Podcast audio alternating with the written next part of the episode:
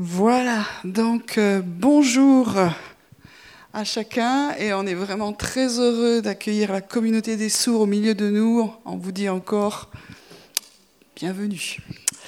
Alors, pour nous qui sommes tous ensemble, on va faire quelques révisions dans Ésaïe 61. Vous n'avez pas loupé que je partage là-dessus Enfin, j'espère, sinon.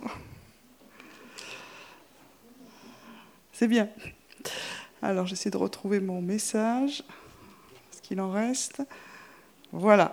Donc euh, pour commencer, ben, on va prendre le, texte.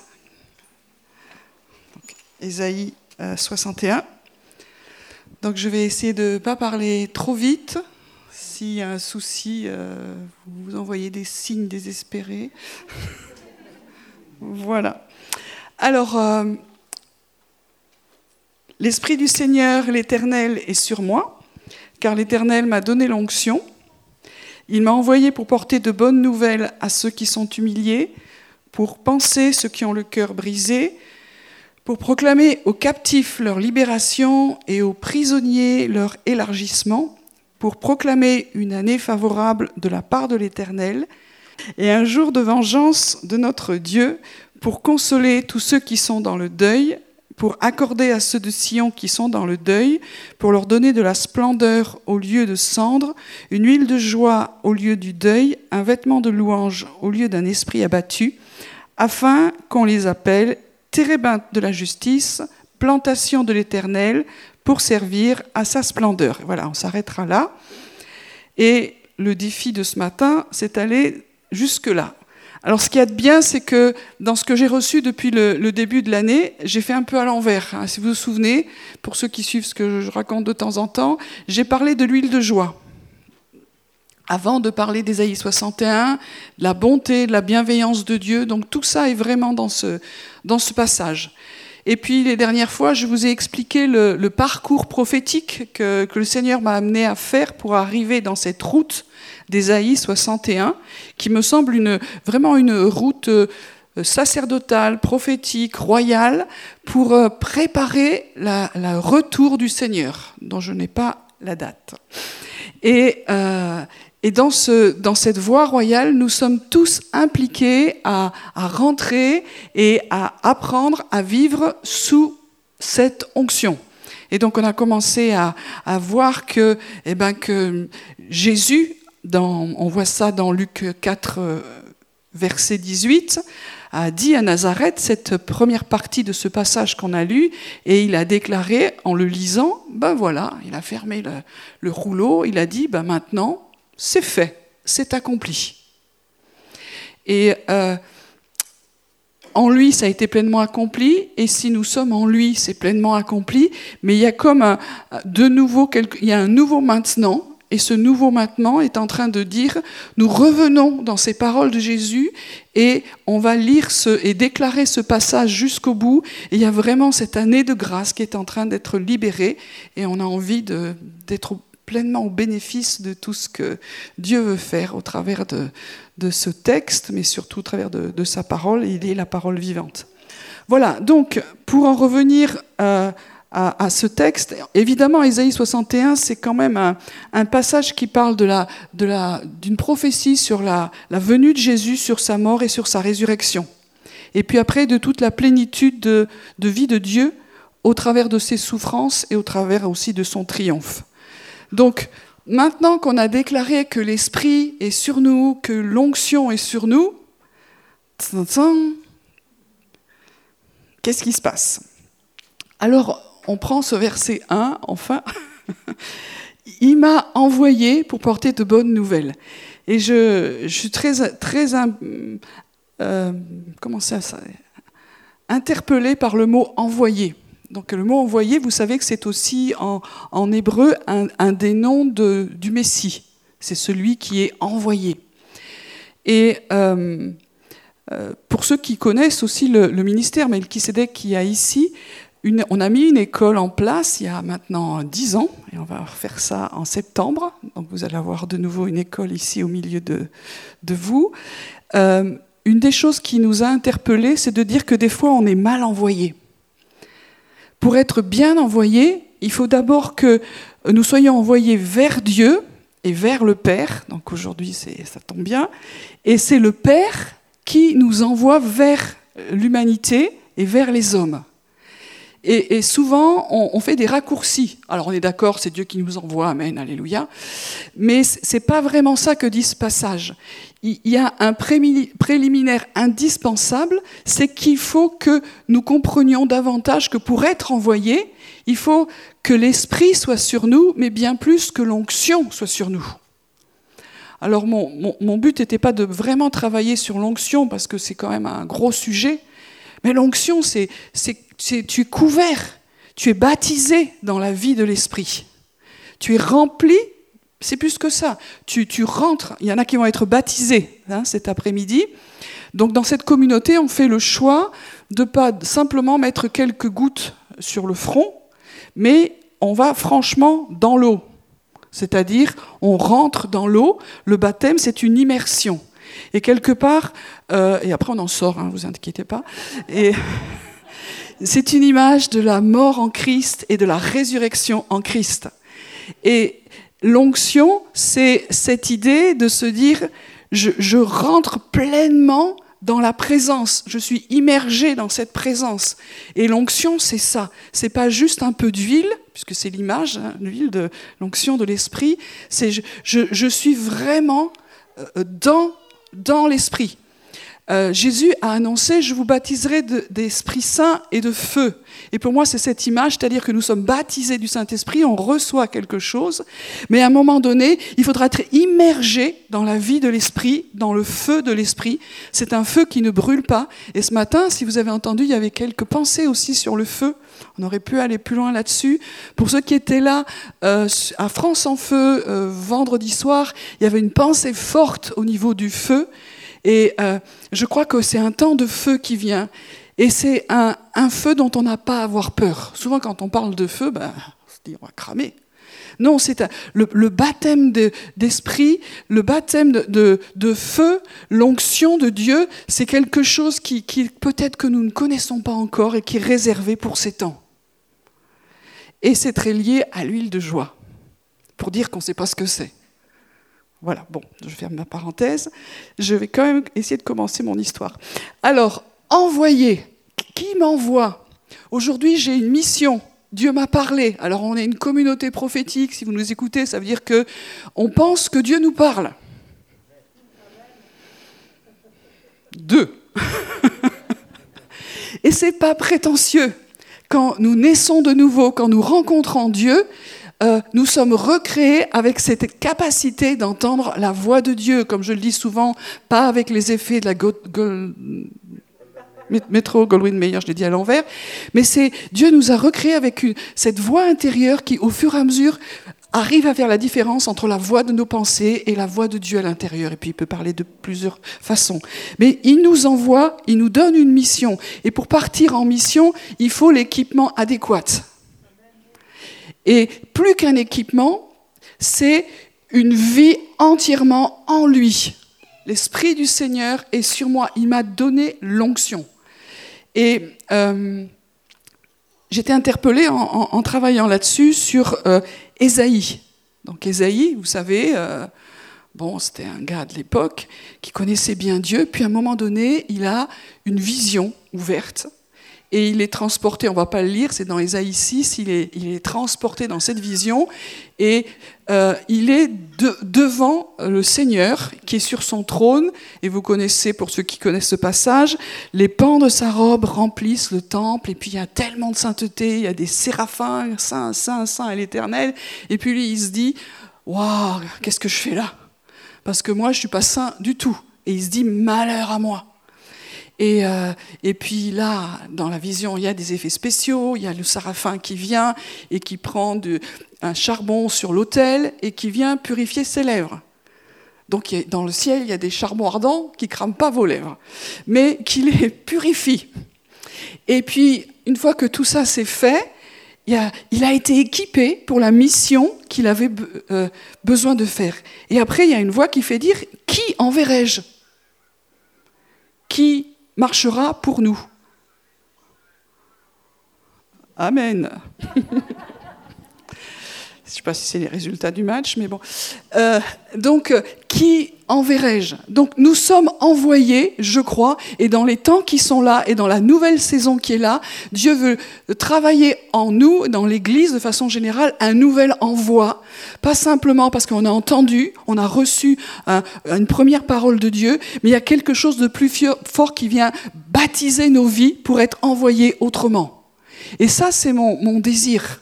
Le, euh, quand Jésus est, mort, et après qu'il est ressuscité, il a dit aux disciples, attendez à Jérusalem que je vous euh, donne le Saint-Esprit qui avait été promis. Et ils ont attendu avant d'être envoyés. Ça marchait bien parce que une fois que Pierre a commencé à évangéliser, il y a eu quand même quelques résultats. Donc, euh, ma première, la première chose que je veux poser, c'est pas nouveau, mais nous savons que c'est Dieu qui nous envoie, c'est Amen. Mais maintenant, nous avons besoin de cette onction qui nous envoie. Et des fois, ça nous demande de, de, de dire, ok, je vais. C'est pas qu'on fait plus rien, mais nos, nos, cœurs, nos esprits sont tournés vers ce, ce baptême de feu, ce baptême du Saint-Esprit. Nous avons besoin de toi, Seigneur. Nous avons besoin de toi. Euh, on a essayé tous les trucs qu'on savait faire, ça marche, mais c'est pas qu'on veut que ça marche, on veut qu'il y ait la présence de Dieu qui vienne changer cette société, qui vienne changer les endroits où nous sommes envoyés, que la vie de nos églises soit transformée, que la vie de nos familles soit transformée. Et nous savons que, en tout cas pour les plus anciens comme moi, euh, je reviens toujours à cette émission de télé qui dit on a tout essayé. C'est à peu près vrai. Et maintenant, on n'aimerait pas essayer, on a besoin de cet envoi du ciel, cet envoi, de cette immersion. Donc je veux prier, si vous êtes d'accord, hein, je vais euh, faire des petites parenthèses comme ça, pour qu'on puisse vraiment demander au Seigneur, fais-nous grâce, Jésus, aide-nous à attendre aussi. Attendre, ça ne veut pas dire que on est là euh, comme devant sa télé attendant qu'il se passe quelque chose. L'attente dans, dans, dans le Seigneur, c'est l'attente de la foi, c'est-à-dire que nous cherchons le Seigneur, que nous prions, mais que nous nous attendons à lui. Nous voulons recevoir ce qu'il veut nous donner. Il a promis à ses disciples qu'ils seraient baptisés du Saint-Esprit. Il nous promet dans cette saison, parce que nous sommes dans cette route d'Ésaïe 61, que nous serons nous aussi sous l'onction, baptisés à nouveau d'Esprit Saint et de feu. Alors nous te prions Seigneur que au-delà des, paroles que nous avons entendues, plusieurs d'entre nous ont entendu il y a longtemps des paroles, ou récemment, ou des choses nouvelles, ou des choses anciennes, mais qui est vraiment, Seigneur, ce, ce, revêtement, cette onction qui est venue sur toi, qu'elle puisse venir sur nous. Nous voulons être attentifs à tes mouvements, attentifs à la façon dont tu nous envoies. Pas foncer avec la chair, pas foncer avec ce que nous, avons envie, même un, feu intérieur, mais être revêtu, euh, que vive vraiment quelque chose de nouveau dans l'intimité, dans la communion et dans l'envoi du ciel. Amen. C'est intéressant quand vous lisez la, parole, euh, à un moment donné, Jacob, dans le premier livre de, la parole, dans la, dans la, Genèse, il a eu un songe, il a vu cette échelle et des anges qui montaient et descendaient. Et Jésus a repris cette image dans, dans l'évangile de Jean, et il disait, désormais, vous verrez le ciel ouvert au-dessus du Fils de l'homme, et les anges monter et descendre.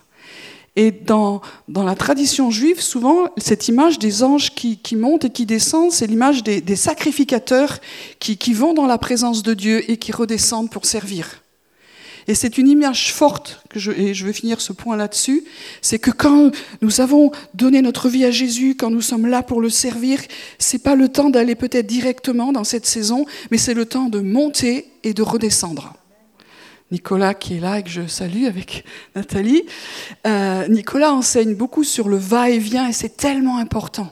Il y a des rythmes, il y a un mouvement de Dieu et des fois on est à l'envers. C'est-à-dire qu'on va vers les hommes et puis quand on est crevé, on revient vers Dieu. C'est pas faux. Hein. En tout cas, moi j'ai un abonnement à ce truc-là, il faut que ça cesse. Voilà, une fois qu'on a compris qu'il euh, y a un envoi, qu'il y a un ordre, maintenant on est envoyé pourquoi faire Et euh, c'est quand même ce, texte incroyable, pour porter de bonnes nouvelles.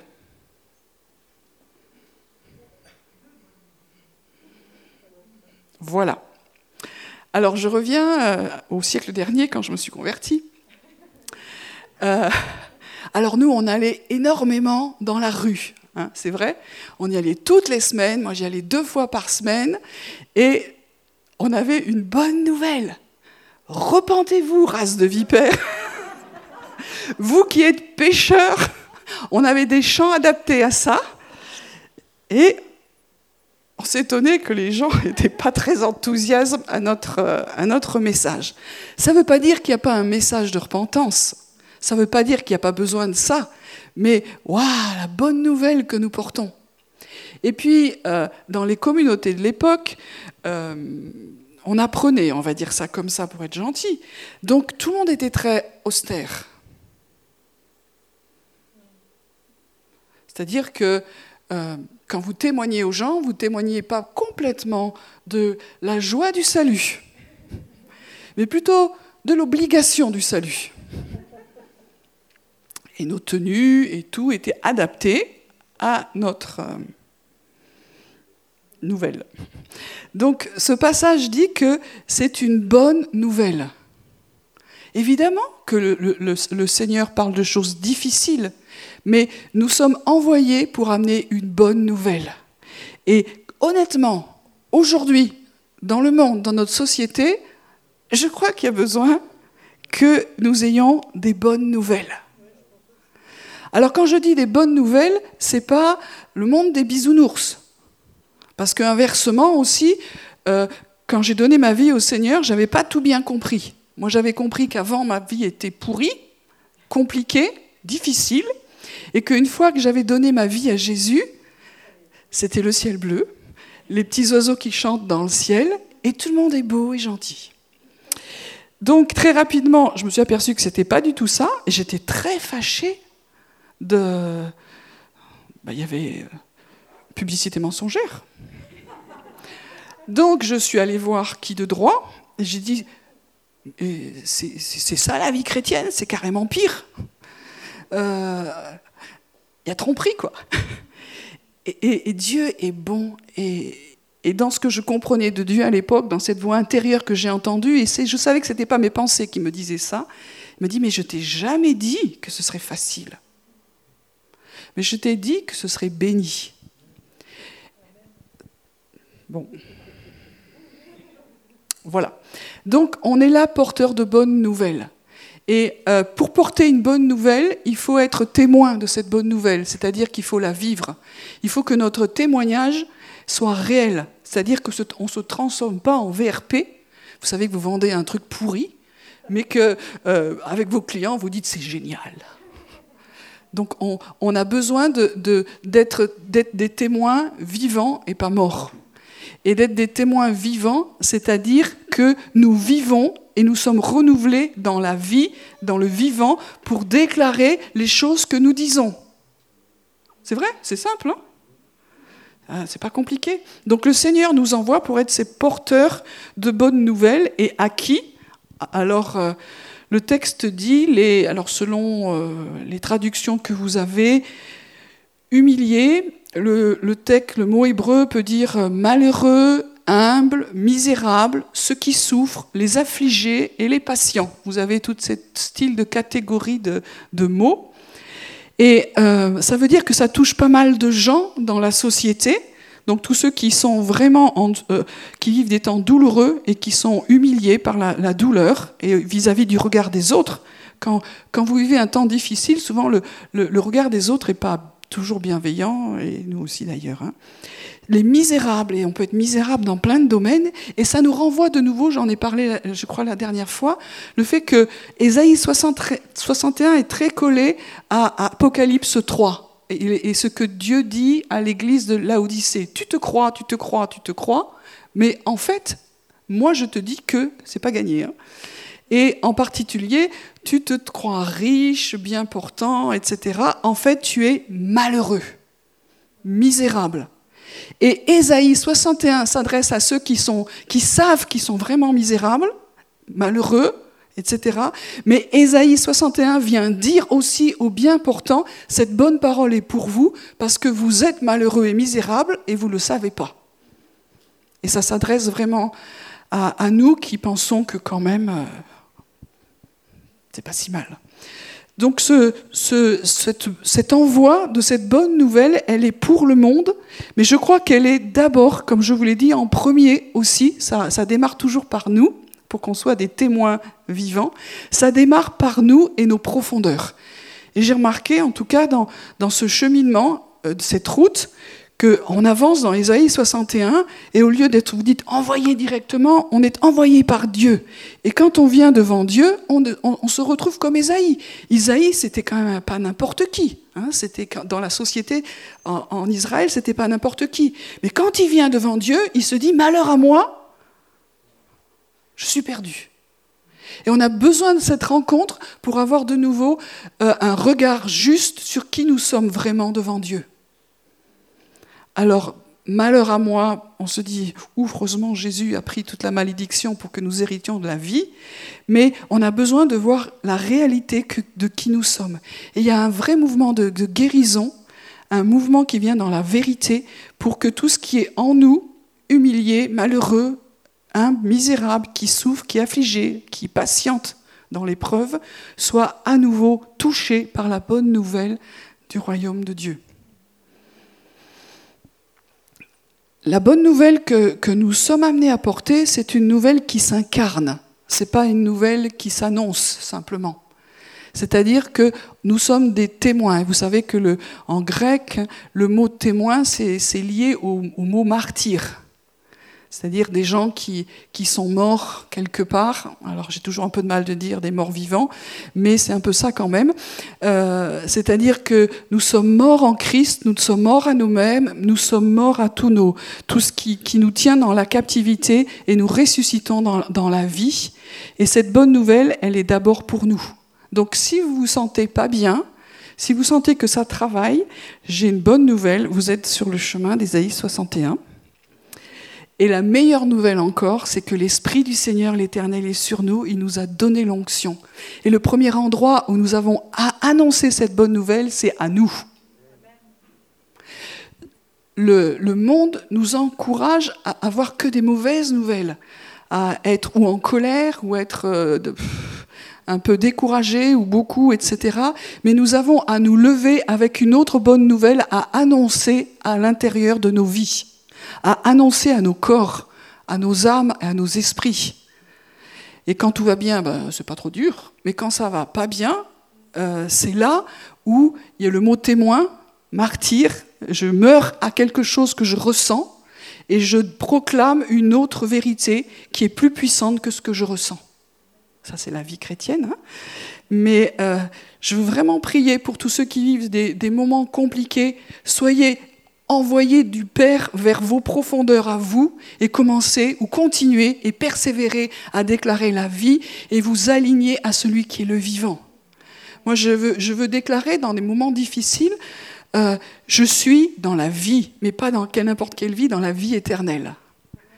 Il y a quelques, il y a pas longtemps, on, devait partir en vacances et puis pouf, euh, j'ai commencé à être complètement crevé au lit. Euh, une magnifique laryngite. Ça commence bien les vacances. Et euh, donc, euh, mon naturel n'est pas si spirituel que ça, donc je vous fais grâce de mes pensées. Mais, et puis, cette laryngite est devenue inquiétante parce que j'avais du mal à respirer. Je dis, oh non, donc euh, ça, c'est des symptômes que j'ai un peu de mal. Enfin, en tout cas, moi personnellement, pour le Covid aussi, c'était un peu compliqué. Donc je vais m'aligner et déclarer deux, trois choses que Dieu est en train de me dire. Et, et la vie agit en moi. Si sa mort agit en moi, et je veux que sa mort agisse en moi, je veux que la vie agisse en moi. Et, c'est des choses que nous devons apprendre et réapprendre. Et réapprendre, c'est notre style de vie. Mais il faut que la vie agisse en nous. Et la vie aussi agit en nous, pas simplement quand nous prions les uns pour les autres, et ça c'est chouette, mais quand nous témoignons à l'intérieur de nos vies, dans nos profondeurs, aux endroits qui sont misérables, malheureux, etc. Le vivant est en toi. Le vivant marche avec toi. La vie éternelle est là. Est-ce que vous voulez qu'on puisse prier dans ce sens-là? Seigneur, on te demande pardon pour euh, toutes les fois, et vraiment je me mets dedans, toutes les fois où je commence à, déclarer tout ce qui est misérable et, malheureux et je suis sûre malheureusement que ça va, je vais refaire encore un peu ça, mais je veux aussi me, me, relever de ça et déclarer à mes profondeurs, à ce qui est malheureux, ce qui est touché, à quelque niveau que ce soit, que toi tu es bon. On a déclaré dans ce lieu et dans nos vies que Dieu est bon, et je veux redire la bonté, je veux me réjouir de la bonté de Dieu. Je veux que cette huile de joie puisse venir malgré tout. Seigneur, je veux te demander que, que vraiment tu viennes visiter mes profondeurs où il y, a, il y a du malheur, il y a quelque chose qui est misérable, qui est humilié, qui est dans l'épreuve, qui souffre, qui est patient dans l'épreuve. Seigneur, merci maintenant pour l'Esprit qui est en train d'agir. Et, je crois que ce matin, recevez dans la foi. C'est pas juste une petite prière, mais, prenons un temps, un temps où, nous nous alignons à la bonté de Dieu. Nous nous alignons à son amour et nous recevons dans nos profondeurs, dans les endroits que nous, nous savons personnellement, cette onction qui coule et qui, nous, et qui vient apporter une bonne nouvelle d'espérance, de foi, là où il n'y en a plus. Merci Seigneur.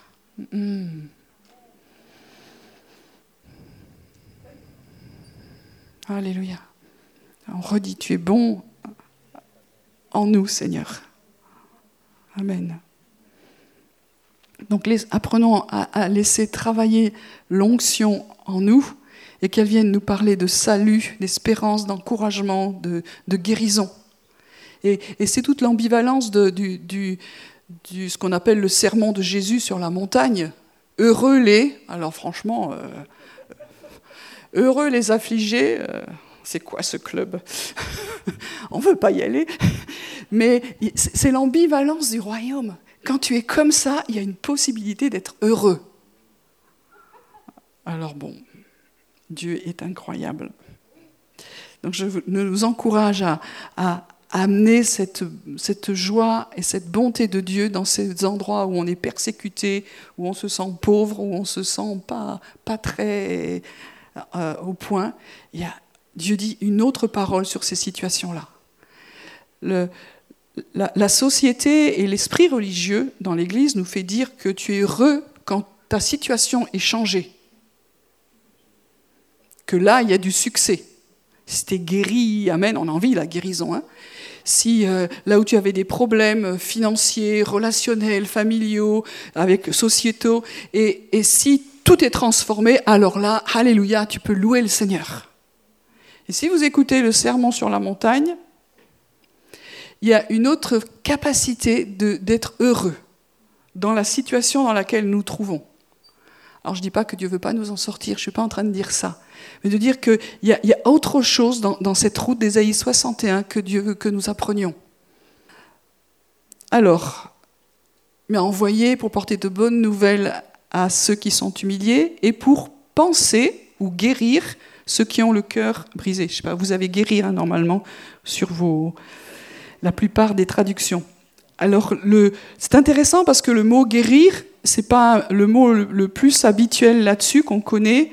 Euh, quand Dieu se présente comme celui qui guérit, il est Adonai Rophé, Rapha, là c'est un autre mot, et ce mot guérir veut dire, bon guérir, bien sûr, mais bander, lier, entraver, entourer, enfermer, cindre.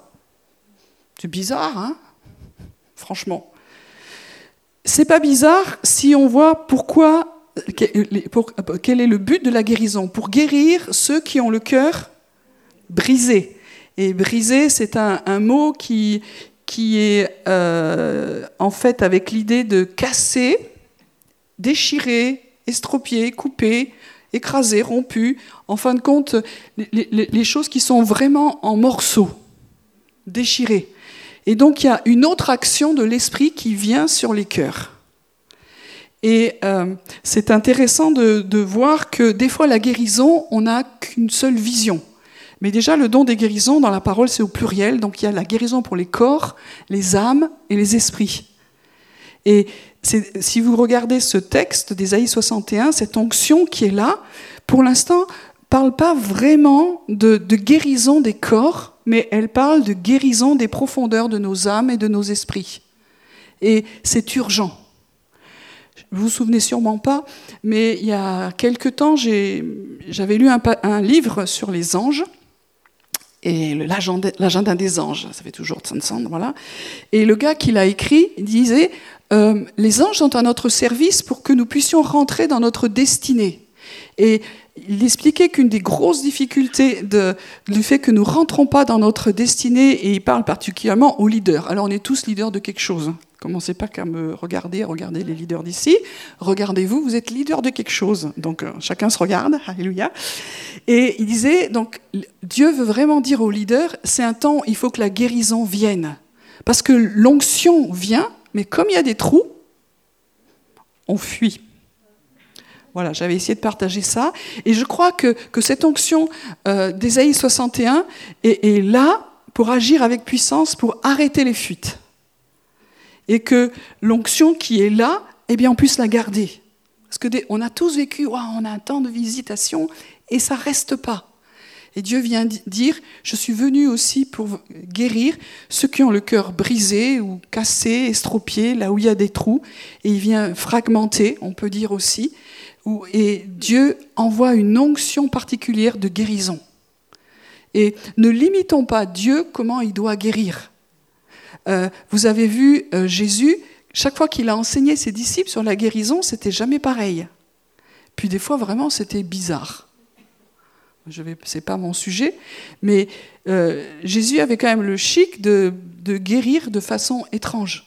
Et puis, je méditais sur cette parabole qu'il y a par rapport euh, dans Luc 10, euh, comment prendre soin de son prochain ou comment le guérir, parce que prendre soin, ça fait partie du salut et ça fait partie de la guérison, c'est le, le, même mot. Et il parle du, vous savez, du gars qui a été battu, qui est, resté, qui est resté sur le bas-côté, puis il y a le docteur de la loi qui passe, et puis machin, machin. Et on arrive, en fin de compte, à, au Samaritain qui, qui le prend et qui commence à à bander ses plaies. Et il y a cette idée-là aussi, c'est-à-dire à, mettre de l'huile, à mettre du vin, il en prend soin, il l'amène euh, à l'hôtel d'à côté, il donne ce qu'il faut pour qu'on prenne soin de lui. C'est une autre façon de guérir. Alors nous, on aime les plus, plutôt dans nos milieux, les trucs spectaculaires, soit guéri au nom de Jésus, pouf. Enfin, en tout cas, moi j'aime bien. Mais euh, ça veut dire qu'il y a d'autres façons de faire. Et la plupart du temps, pour les profondeurs de nos âmes, ça peut arriver, soit guéri dans les profondeurs de nos âmes au nom de Jésus, mais souvent, il y a quelque chose, il y a un processus qui doit se faire dans nos cœurs pour que ce qui était séparé, fragmenté, j'ai déjà parlé de ces choses-là, donc je ne vais pas en reparler beaucoup, mais à cause de nos vécus, nous sommes tous fragmentés. C'est-à-dire qu'il y a des, chacun on a vécu des, grosses difficultés, des petits, des petits traumas, des gros traumas. si vous avez réussi à échapper à ça, venez me voir à la fin parce que je ne sais pas, vous n'êtes pas de cette planète. Euh, donc normalement, on, on, a tous vécu ça, ce qui fait que ça a créé des cassures. On est dans ce terme du cœur brisé du cœur qui est fractionné. Et Dieu vient guérir ça et le réunifier. Et l'image que j'aime beaucoup, c'est euh, la guérison, c'est quand nous sommes en fait rassemblés, réconciliés, dans le, dans le sens premier de réconcilier, c'est-à-dire que tout ce qui était séparé est remis ensemble. Et l'image de, de, Jérusalem dans le psaume 122 nous fait comprendre ça. Jérusalem, tu es bâti comme une ville dont les parties sont liées ensemble. C'est intéressant. On, pourrait être comme une famille, comme une ville intérieure, et puis nous sommes bâtis et toutes nos parties sont liées ensemble. Et dans ce travail de guérison, de réconciliation, tout est, tout est rassemblé. C'est là que montent les tribus, les tribus de l'Éternel, selon la loi d'Israël, pour louer le nom de l'Éternel, car là sont les trônes pour la justice, les trônes de la maison de David. Quand la, la, la ville nos vies sont liées, c'est là que la famille est à l'aise, c'est-à-dire que dans les relations, c'est guéri, et aussi que l'autorité, c'est là que sont les trônes, que l'autorité de nouveau est libérée. Et que la paix, le shalom, soit dans tes murs, et la tranquillité dans tes palais. Quand il n'y a plus de guerre à l'intérieur de nous, eh bien on commence à vivre le shalom, la paix. Voilà, donc je n'irai pas plus loin là-dessus, mais je veux vraiment prier, Seigneur, que, tout ce qui est séparé dans nos vies à cause des traumas, des difficultés, tout ce qui est resté petit, enfant, et qui est un peu perdu, qui ne sait pas réagir en tant qu'adulte en nous, que tu viennes le guérir. Merci pour cette onction qui est venue guérir les, les cœurs brisés, les pensées, rassembler ce qui était séparé, bloqué. Merci Seigneur pour cette onction qui est là. Qu'elle puisse travailler avec abondance dans nos vies, pour qu'elle puisse aussi travailler avec abondance vers tous ceux vers lesquels tu nous enverras. Amen. Et puis nous continuons pour proclamer aux captifs leur libération et aux prisonniers leur élargissement. Alors ça, c'est un, passage que j'aime beaucoup. Donc proclamer aux captifs leur libération. C'est pas rien de dire qu'il y a quelqu'un qui est prisonnier et vous vous êtes annoncé pour dire maintenant tu vas être libéré. Ben il faut le faire quand même. Et c'est là que si nous avons commencé à vivre nous-mêmes la, guérison et la délivrance et la libération de Dieu, nous sommes des témoins vivants et pas morts. Nous ne sommes pas simplement des gens qui avons, qui avons une religion et qui annonçons des choses, mais on va les proclamer et surtout on va les libérer. Donc je nous encourage à vivre nous-mêmes la libération. On l'a vu la dernière fois, le mot libération qui est utilisé aussi, c'est le même mot qui est utilisé pour le jubilé. Le jubilé, c'était une fête de Dieu où tous les 50 ans, euh, tous les gens qui étaient esclaves étaient rendus libres. Euh, toutes les dettes étaient arrêtées, on remettait les compteurs à zéro, c'est-à-dire que la vie de la société elle-même, on rentrait dans une grande délivrance. Et aujourd'hui, on est dans cette année de grâce et c'est un temps de délivrance. Et ce que nous avons à dire à nos vies, à nos intérieurs et aux gens vers qui Dieu nous envoie, il y a une année de délivrance, de jubilé. Et c'est la centralité aussi de, la bonne nouvelle du royaume de Dieu. L'évangile, c'est la bonne nouvelle du royaume de Dieu. C'est-à-dire que nous sommes là et il y a des signes qui accompagnent le royaume de Dieu. Et si on prend le passage dans Marc 16, le premier, en fait, c'est chasser des démons. Nous, on n'aurait pas écrit ça comme ça quand même. Hein. On aurait dit. Euh, autre chose. Mais c'est un signe évident de la bonne nouvelle, c'est-à-dire que nous renvoyons libres les captifs. Un jour, j'étais invitée à parler dans une église euh, catholique et on m'a dit on aimerait que tu prêches sur le texte du jour. Ok, c'est quoi? Ils chasseront les démons. C'était ce passage-là. Je dis, vous voulez que je parle de ça? Oui, oui, c'est le texte du jour. Donc, leur ai expliqué que, en tant que croyant, eh bien, on est amené à confronter le royaume des ténèbres, que c'est réel, et que des gens sont vraiment, à cause de leur vie, de ce qu'ils ont vécu ou de ce que leurs pères ont vécu, sont sous l'emprise de, cette, de, de, ce mal, et qu'il y a des démons, etc. Et puis après, ils sont venus me voir à la fin. C'est la première fois qu'on entend euh, parler euh, c'est réel, les démons ben, Je crois. Et, ça, c'est vraiment la, tromperie de ce siècle. Moi, je me souviens, euh, quand j'étais jeune, j'étais en démarche d'approche de Dieu, on va dire, et puis on m'a amené dans une église là, euh, pentecôtiste. Alors moi, j'étais l'église réformée de France. Donc les pentecôtistes, je me suis dit, ah, ils m'ont amené où? Mais c'est quoi ce truc? Fuyons, mais je ne pouvais pas, j'étais poli quand même, donc je suis restée. Et j'ai trouvé ce culte absolument insupportable. Et, mais quand même, le gars, il disait des trucs qui me parlaient, ce qui n'était pas toujours le cas dans mon église. Et j'ai quand même été touchée. Et puis à la fin, tous les gens parlaient de l'exorciste, parce que le film venait de sortir. Donc ça vous montre que ça il y a longtemps. Et, et, euh, et il disait, c'est terrible, machin. Mais je dis, mais vous croyez encore au diable?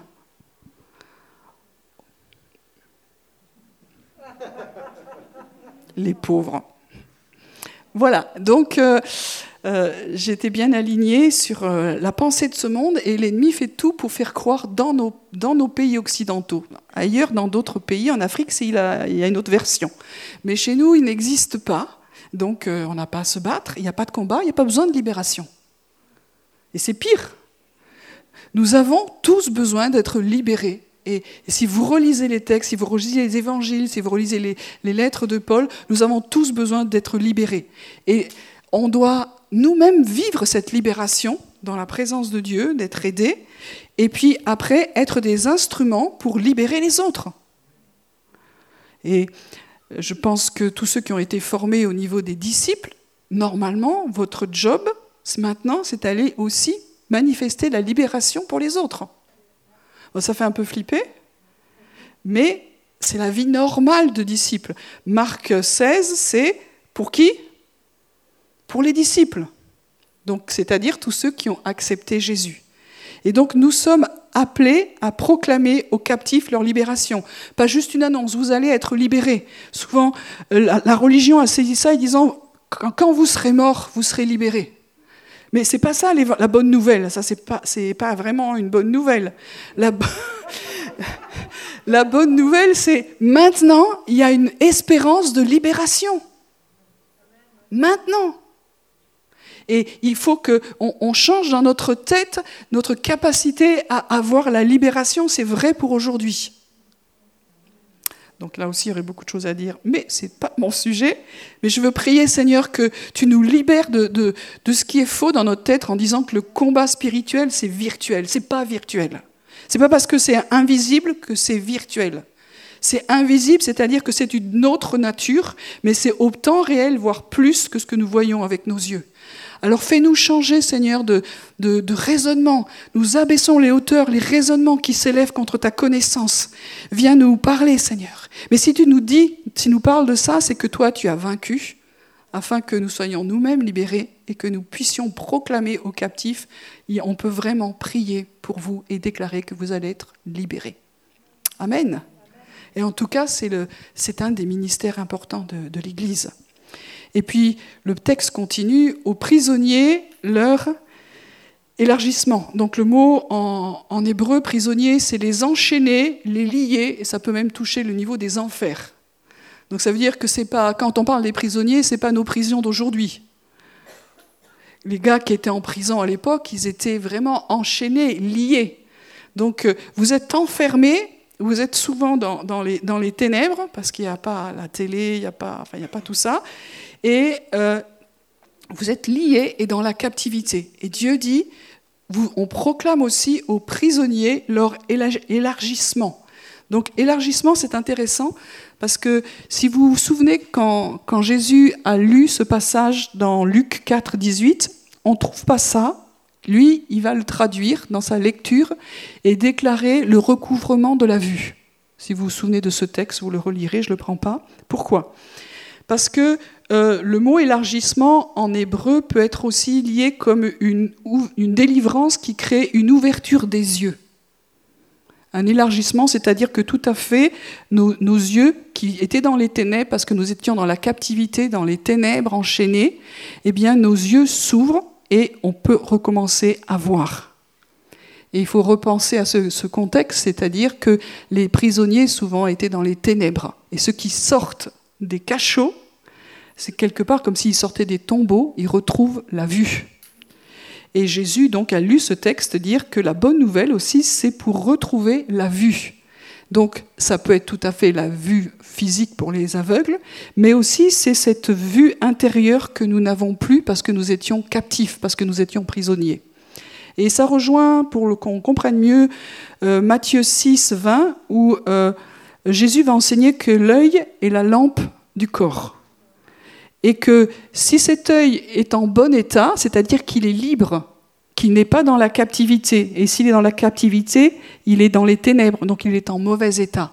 Donc si cet œil est, libéré, alors tout le corps est éclairé. Mais si notre œil, euh, notre vie intérieure est dans la captivité, alors euh, il se dit, ben, alors les ténèbres en toi, bonjour, quoi. Donc ça, veut dire que dans cette, bonne nouvelle d'Ésaïe 61, Dieu veut aussi venir guérir notre esprit, qui est la lampe de, de, notre être, guérir notre être intérieur pour que nous puissions voir les choses comme Dieu les voit et que nous ne soyons pas dans les ténèbres. Et de nouveau, ça nous ramène à Apocalypse 3. Vous vous souvenez? Euh, Toi, tu te crois, tu te crois, tu te crois, mais en fait, tu crois que tu vois, mais... Euh, l'Esprit dit, je te conseille plutôt d'aller acheter un collier pour oindre tes yeux. Et je veux le dire pour moi, je veux le dire pour nous. Des fois, nous croyons que nous voyons parce que nous sommes chrétiens ou en marche, chercheurs de Dieu, que nous sommes assez intelligents pour comprendre les choses, que, que nous avons commencé à comprendre deux, trois trucs du royaume de Dieu ou du royaume invisible et que ça va, c'est bon. Mais quand on vient devant Dieu comme Ésaïe en pensant que ça va, il dit, euh, mais non, ça va pas. Et on a besoin dans cette saison de se dire, même là où j'en suis, où je pense que c'est pas mal quand même, euh, pour la saison qui vient, la nouvelle révélation que Dieu, veut nous donner, on est de nouveau comme l'église de la Odyssée. Tu crois que tu es comme ça, mais tu as besoin d'un nouvel élargissement. Tu as besoin que je, que je guérisse à nouveau tes yeux, qu'ils soient ouins, pour que tu puisses voir et que tu aies un regard en bonne santé, que ton esprit soit en bonne santé, que ton œil et que tu vois les choses du royaume de Dieu de façon claire. Voilà, donc ça c'est ce que Jésus a, proclamé, c'est ce qu'on veut, on veut déclarer, qu'il y a une ouverture des yeux. Et, c'est très intéressant parce que quand vous connaissez un peu le monde des ténèbres, ils ont compris ça, qu'il y avait des choses qui n'étaient pas ouvertes qui devaient s'ouvrir. Euh, dans ma première vue, j'ai trafiqué deux, trois trucs dans, dans la religion tibétaine. Et à un moment donné, il y a l'ouverture d'un autre œil que les deux que nous avons. Et euh, ils ont compris quelque chose et ils le font pas bien, ils le font mal. Alors que Dieu dit, c'est ton esprit qui est, cet œil, tu n'as pas besoin d'aller encore ouvrir autre chose. Tous les chakras, les machins, les, ce que tu veux et tous les troisième œils que tu veux, c'est pas ça qu'il faut ouvrir.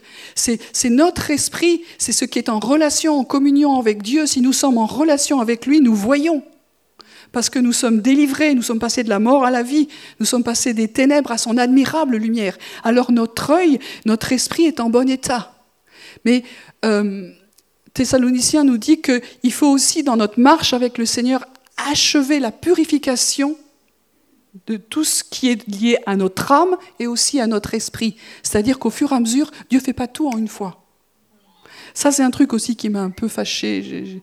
Des fois, j'ai des, j'ai des réunions syndicales avec le Seigneur, euh, de dire, mais pourquoi tu ne fais pas tout une fois? Vous savez, euh, tu donnes ta vie à Jésus, tu as, une, une, nouvelle naissance, schlack, incroyable, et puis tout est fait. Et après, tu es Superman et Wonder Woman dans ce monde-là et le monde ne pourra plus te supporter, donc tu ne peux pas y rester sûrement, je sais pas.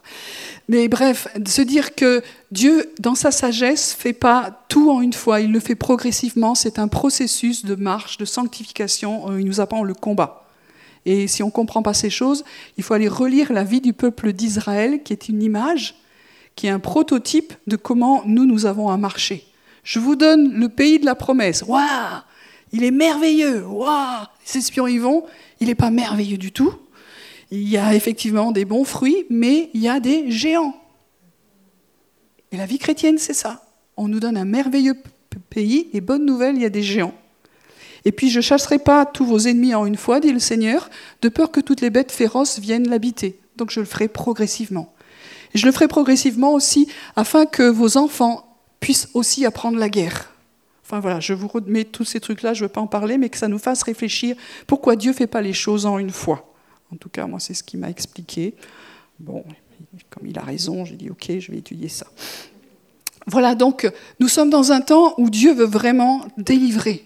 Donc si nous sentons à l'intérieur de nous qu'il y a des choses qui ne sont pas vraiment délivrées, eh bien ça va.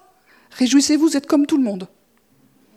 Si vous sentez qu'il y a des choses cassées encore en vous, réjouissez-vous. Vous n'êtes pas un cas à part, vous êtes comme tout le monde. Mais Dieu dit, maintenant j'ai une bonne nouvelle, et toi tu vas laisser aller plus loin, c'est la, bonne nouvelle du royaume de Dieu dans ta vie, afin que quand tu vas être envoyé, tu vas être vraiment un signe incroyable pour tous les gens qui sont là.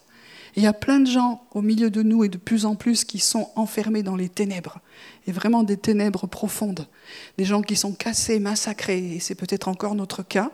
Alors euh, l'onction travaille en nous puissamment il faut l'accueillir, mais elle travaille aussi puissamment à l'extérieur de nous. Et ce texte euh, que je vais finir aujourd'hui, puisqu'en fait le reste, je l'avais déjà travaillé pour, tous ceux qui, suivent, tout ce qui est l'huile de joie, j'avais quand même regardé ça, donc euh, on verra pour une autre fois ou pas. Pour proclamer une année favorable de la part de l'Éternel et un jour de vengeance de notre Dieu. Alors, euh, une année favorable, ça, on est vachement content. Euh, et, je crois qu'on est dans une année favorable, euh, bienveillante, de grâce, toujours avec cette idée de, jubilé. Vous savez, le jubilé, ça duré un, an. Donc, c'était une année où, toutes les dettes étaient, étaient remises. Les esclaves étaient libres. Enfin, la, vie reprenait son cours normal. Et nous sommes dans une année qui est à l'opposé dans le monde spirituel que ce que le monde naturel déclare. Nous sommes sur, euh, depuis, euh, il me semble, donc dans ce que j'ai compris en faisant mes enquêtes prophétiques, depuis le mois d'avril, nous sommes vraiment dans, une année de grâce qui est en train d'être libérée et manifestée, donc que notre foi augmente. On verra par la suite euh, ce texte d'Ésaïe 61, mais il y a des projets qui sont en stand-by, qui, qui peuvent être libérés parce que c'est une année de grâce. Il y a plein de choses que, Dieu dit, mais c'est peut-être le temps maintenant de commencer à, à, avancer, à y croire. Voilà. Donc cette année est favorable parce que Dieu veut vraiment libérer les captifs. Dieu nous rend réellement libres. La vérité nous rend libres. Là où est l'esprit de l'éternel, là est la liberté. Et pour entrer dans une année de grâce, il faut être libre. Sinon, ce n'est pas une année de grâce, une année encore difficile où on traîne des casseroles, on traîne des, boulets, etc. Notre dette a été payée entièrement. Alors, euh, on se lève dans cette identité de fils et de filles pardon, de roi sacrificateur, avec toute l'identité merveilleuse que Dieu veut, nous donner. Et quand on combat, on combat en sachant comment ça finit. Nous avons lu la fin du livre, et même le début d'ailleurs, et de se dire que Jésus a déjà payé, il a déjà remporté la victoire, et qu'on a peut-être besoin d'apprendre dans nos combats pour la délivrance à, combattre autrement. Euh, J'étais pas très fan de. C'est pas une mode, mais vous savez que dans les temps où on marche avec le Seigneur, Dieu restaure toute chose. C'est un passage dans, dans, dans Actes. Et euh, avant son retour, il y a des, réalités, des vérités qui étaient cachées, qu'on n'avait pas bien compris, qui remet en lumière. Alors souvent on se dit, ah, c'est une nouvelle mode. Peut-être que c'est le Saint-Esprit qui est derrière. Donc on a eu pendant tout un temps entendu parler des cours célestes de justice dans, dans des microcosmes. Donc je n'étais pas complètement fan de ça. Je dis qu'est-ce que c'est cette histoire-là? Et en fait, plus j'avance, plus euh, je ne sais pas exactement tout ce qu'il faut faire, mais je sais une chose, c'est que tout est payé. Et qu'il y a... Euh, alors je suis juriste hein, de formation. Euh, en tant que juriste, si je, si je plaide quelque chose, vous savez que Jésus est notre avocat, il est celui qui a payé, il est notre avocat, il est notre défenseur. Donc si nous venons avec tous ces dossiers qui nous accusent, pour nous, nos lignées, c'est déjà payé. Alors nous, on va combattre pour chaque feuille. Je ne dis pas qu'il ne faut pas le faire, mais déjà, avant de combattre, il y a quelque chose qui se passe de façon légale dans les cieux. L'acte dont les ordonnances nous condamnaient, il a été cloué à la croix, hein, c'est tout le passage de Colossiens. Donc nous avons besoin aussi de réapprendre Qu'est-ce que c'est que la justice de Dieu, que tout est payé et comment on entre dans le combat spirituel Je crois que très souvent, et je le dis pour moi, on s'est fatigué à, se battre alors que ce n'était pas la peine. Qu'il y a quelque chose de légal qui était fait. Donc quand je dis ça, je ne dis pas, ben voilà, maintenant c'est plié, c'est réglé. Non, on a besoin de dire, j'ai fait ça, je te demande pardon. Ce que l'acte de condamnation est exact. Je méritais la mort mais parce que je me repens aujourd'hui, je, prends ça sur moi, je, te demande que le verdict soit changé. Que ce qui était là où j'étais coupable, et c'est vrai, parce que Jésus a payé, maintenant tu donnes ce verdict sur ce péché en particulier, sur cette situation bloquée en particulier, à cause de mes péchés ou des péchés des pères, et que tu puisses dire non coupable. Et après, la délivrance, c'est juste une déclaration. Et c'est ça aussi l'année de grâce. Dieu a tout accompli. Dieu déclare que l'année de jubilé a commencé en fait euh, quand Jésus est mort et ressuscité. Dieu est plus grand que le diable, je veux le redire. Parce que ce temps-ci, et tout le monde a peur euh, d'un vaccin. Dieu est plus grand. Dieu est plus grand. Dieu est plus grand. Il y, a, tellement de choses où on sait, que l'ennemi est en train d'agir, et c'est vrai, et c'est vrai, mais Dieu est plus grand.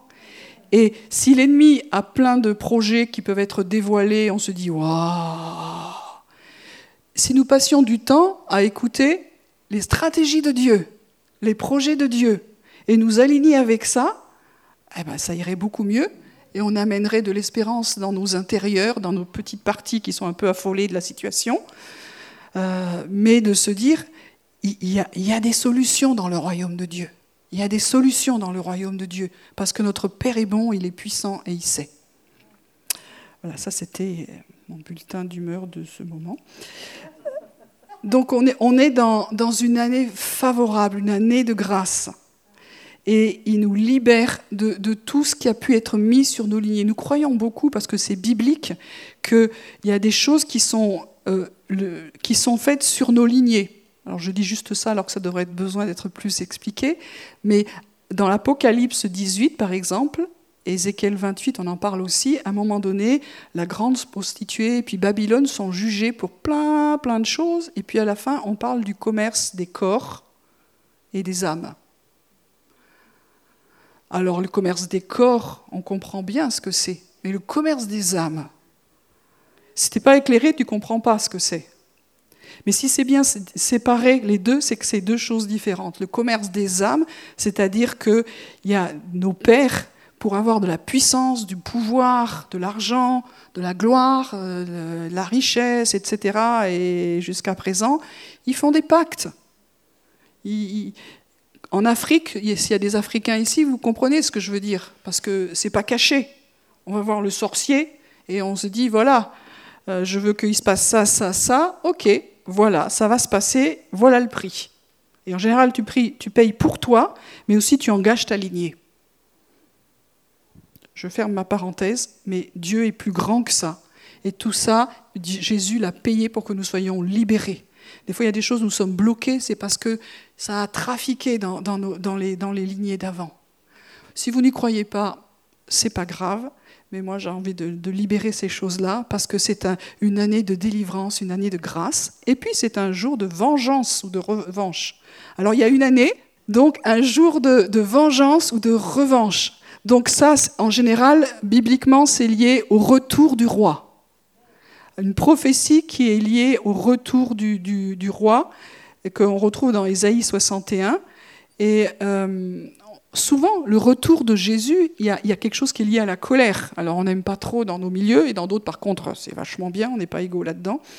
Mais euh, c'est questionnant, parce que ici, nous croyons beaucoup et nous déclarons que Dieu est bon, qu'il est amour. Et c'est souvent difficile pour nous de, réconcilier, vous avez vu, hein, dans le sens, des fois c'est séparé, mais de réconcilier la, bonté, l'amour de Dieu et sa justice et ses jugements. Et c'est pas séparé. Dieu arrive à la fois à être amour, bon et juste et, manifester ses jugements. Nous, on a du mal parce qu'on n'est pas Dieu à comprendre ces choses-là. Euh, mais quand même, il y a des jugements qui s'accomplissent. Maintenant, nous, en tant que chrétiens, dans cette route d'Ésaïe 61, quelle est notre réaction pour ce jour de vengeance ou de revanche de la part de Dieu? Donc ça, je vous donne mon, mon opinion et vous avez absolument le droit d'en avoir d'autres. Hein. Euh, je crois qu'une des façons que Dieu soit vengé, c'est que les ténèbres soient pillées. Si je vous dis que pendant des siècles, il, travaille sur des lignées pour qu'elles le servent de plus en plus, quand nous pillons ce travail qui a duré des siècles, c'est une grande vengeance pour le royaume des cieux et le royaume de la lumière. Donc plus l'héritage de l'ennemi est pillé, plus il y a vraiment une revanche pour le Seigneur. Et je nous encourage à ne pas avoir peur, mais aller vraiment dans ces endroits-là et dire que c'est le temps au vrai captif. Il y a des niveaux de captivité, mais à cela de dire c'est sortez et soyez libérés. Et puis, pour ceux qui suivent les textes euh, au niveau de, de, ce qu'on lit au niveau de la, de paracha, c'est-à-dire des morceaux de la, Torah qu'on lit chaque semaine, euh, pour ceux qui font ça, on, a lu il n'y a pas longtemps euh, un gars qui était sacrificateur, il a voulu offrir le parfum, il était fâché qu'il n'y en ait qu'un qui ait le droit de le faire, que soit, il y en a un qui soit plus le chef. Vous savez, il y a le même syndrome des fois ici. Pourquoi toi tu es chef? Pourquoi moi je ne pourrais pas le faire? Et donc, euh, Dieu lui a dit, mais faites-le et on verra qui c'est qui, que Dieu a gré. Bon, bref, je passe le détail. Et Cora, euh, à un moment donné, ils ont été engloutis par le jugement de Dieu parce qu'ils n'avaient pas à le faire. Et quand on voit ça, des, fois on est désemparé, on ne sait pas très bien comment réagir. Et tout le peuple d'Israël, quand il a vu ça, ils ne se sont pas dit Oh, Dieu est saint, il faut qu'on fasse gaffe. Non, ils ont commencé à râler, ils ont commencé à murmurer, ils ont commencé à dire euh, oui, mais tu nous as amenés dans le désert pour qu'on y meure, euh, pour qu'on n'aime pas ton leadership, etc. Et Dieu s'est de nouveau énervé. Et il y a une plaie qui est tombée sur ces gens et il y a eu beaucoup de morts. Et là, on pourrait se dire, ça y est, c'est le jugement de Dieu. Et on ne sait pas en tant que chrétien comment gérer ça. Et là, Moïse a, sait quelque chose que Aaron, le souverain sacrificateur, ne sait pas. Et il dit, prends du parfum et va entre les morts et les vivants et offre le parfum pour arrêter la plaie. Ce que je, ce que je veux dire, c'est juste une piste que je donne, mais quand nous sommes dans des temps de jugement, et je crois malheureusement que nous sommes aussi dans des temps de grâce et en même temps des temps de jugement, ça, ça marche en même temps, euh, quelle, est notre, quelle est notre réaction? On n'est pas en train de dire ⁇ oh, Dieu juge, tout le monde est méchant ⁇ Même là, ceux qui écoutent de Dieu, ceux qui connaissent le cœur de Dieu, savent que même dans les jugements, il y a des choses à faire. Et Moïse savait qu'il y avait quelque chose à faire dans un jugement de Dieu qui était légitime pour l'arrêter. Et c'était l'offrande du parfum. Donc ça nous parle de l'adoration, de l'intimité, de la communion. Donc des fois, si vous ne comprenez pas les gens qui prennent du temps dans la présence de Dieu, dans l'adoration, l'intimité, calmez-vous, repensez à, à, Aaron qui s'est placé là pour arrêter des plaies. Il est possible que parce que nous prions, parce que nous adorons le Seigneur, il y ait des jugements et des plaies qui soient arrêtés, parce qu'il y a des gens qui se sont mis au bon endroit, parce que Moïse connaissait le cœur de Dieu, il était ami. Et Dieu cherche dans les jugements des amis. Pas juste des, des gens qui comptent le point, ouais, t'as raison Seigneur, ils étaient tous pourris. C'est pas ça. Même des fois, si on se dit, bon, mais quand on, voit le cœur de Dieu et que Dieu se présente en tant que juge, il se présente aussi en tant que Dieu plein d'amour. Et on peut regarder le Dieu juste, juge, agir, mais on peut aussi regarder en même temps le Dieu plein d'amour. Et le Dieu plein d'amour exerce ses jugements, mais exerce aussi un acte d'amour pour arrêter le jugement il y a plusieurs passages comme ça dans la, parole, mais ce n'est pas mon, sujet non plus, de se dire que dans ces temps où il y a des jugements qui peuvent s'exercer, de façon climatique, de façon économique, de façon sanitaire, de façon, de façon, etc., ne regardons pas simplement les actes, les choses qui sont en train de se passer, mais ayons une relation d'intimité et d'amitié avec Dieu pour savoir comment réagir et aussi pour arrêter cette plaie-là. En tout cas, moi, c'est ma, conviction que nous pouvons faire ces choses. Et euh, je finis pour expliquer ça par ce témoignage que j'ai déjà donné. Mais quand euh, Dieu nous a appelés à aller au Burundi, euh, quand c'était la guerre civile, plusieurs nous ont dit n'y allez pas parce qu'il y a un jugement de Dieu qui s'exerce sur le pays. Ben, ça s'entend, hein, parce qu'il y avait des milliers de, morts. Hein. Et puis on avait la conviction qu'il fallait y aller, et en tant que sacrificateur, venir simplement euh, faire quelque chose pour, euh, parce qu'il fallait que cette plaie s'arrête. Et c'est intéressant parce que quand, euh, quand notre avion s'est arrêté, nous on n'y est pour rien, hein, on a juste fait ce qu'il fallait. Quand, quand, notre avion s'est posé sur la piste de, Bujumbura, les, tirs ont cessé dans la capitale. Donc c'est petit, mais pour les gens là-bas, c'était pas rien. Nous, on savait pas qu'il y avait des tirs, sinon on n'y serait pas allé d'ailleurs. Mais vous savez pas quand on fait quelque chose de simple, quand on, va peut-être à l'opposé des situations, quand on va à l'opposé de ce que les gens pensent, même de ce que les religieux peuvent penser. Si vous faites simplement ce que Dieu vous dit parce que vous avez entendu le Dieu d'amour qui parle en même temps que le Dieu de justice, alors ça peut arrêter. Il peut y avoir un, un mouvement de salut. Et nous sommes aujourd'hui dans des temps compliqués, alors il faut que nous soyons proches du Dieu plein d'amour et de bonté qui a aussi des choses à dire. Voilà, je vais finir là-dessus. Donc pour le reste du texte, on l'a déjà vu euh, un petit peu. Donc c'est, on pourra continuer une prochaine fois pour la suite. Seigneur, je veux te remercier pour euh, qui tu es. Tu es le Dieu des délivrances, tu es, tu es le Dieu qui guérit nos profondeurs. Quand nous pensons que tu nous dis d'y aller, on n'a pas toujours compris que c'est d'abord que ton esprit veut aller en nous, mais on veut te donner le droit, l'autorité de nous libérer de la captivité, briser les chaînes, de nous libérer et de nous rendre la vue dans nos esprits. Merci Seigneur pour euh, tout ce que tu as payé, réglé, afin que nous soyons libres, un peuple plein de vie, plein de joie, un peuple libre, heureux de te servir même dans les difficultés. Merci pour la maturité, Seigneur, que tu nous donnes dans cette onction. Nous ne dépendons pas de ce que nous vivons, mais de plus en plus de cette communion, de, de cette intimité avec toi. Et merci aussi pour les clés, les révélations que tu vas nous donner dans, ce chemin pour comprendre comment marcher à la fois dans l'année de grâce, dans l'année favorable et dans ce jour, de jugement et de revanche. Et je te prie, Seigneur, que tous les sacrificateurs que nous sommes se lèvent pour se positionner, pour pouvoir offrir le parfum au bon endroit, pour pouvoir entendre ce que toi tu dis, parce que tu dis à la fois une chose et ton cœur aussi dit, je cherche quelqu'un qui se tienne à la brèche en faveur du pays afin que je ne le détruise pas. Et que tu puisses nous trouver, Seigneur, que tu puisses trouver aussi tous ceux qui, écouteront aussi euh, cette parole. Merci pour l'intimité, la, la communion que tu veux renouveler entre nous et toi et les uns avec les autres aussi. Parce que ce n'est pas un truc euh, qu'on vit seul, mais c'est aussi en tant que famille, en tant que peuple.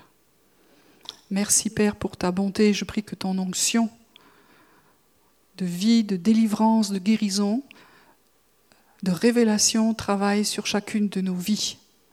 Je te prie, Seigneur, et je te demande que cette semaine, les zones d'ombre, les zones fermées, que tu puisses commencer à les éclairer. Et qu'on n'ait pas peur parce que tu es bon et qu'on accepte d'ouvrir la porte et de, de sortir et d'être guéri, d'être libre que nos yeux puissent voir à nouveau. Dans le nom puissant de Jésus. Amen.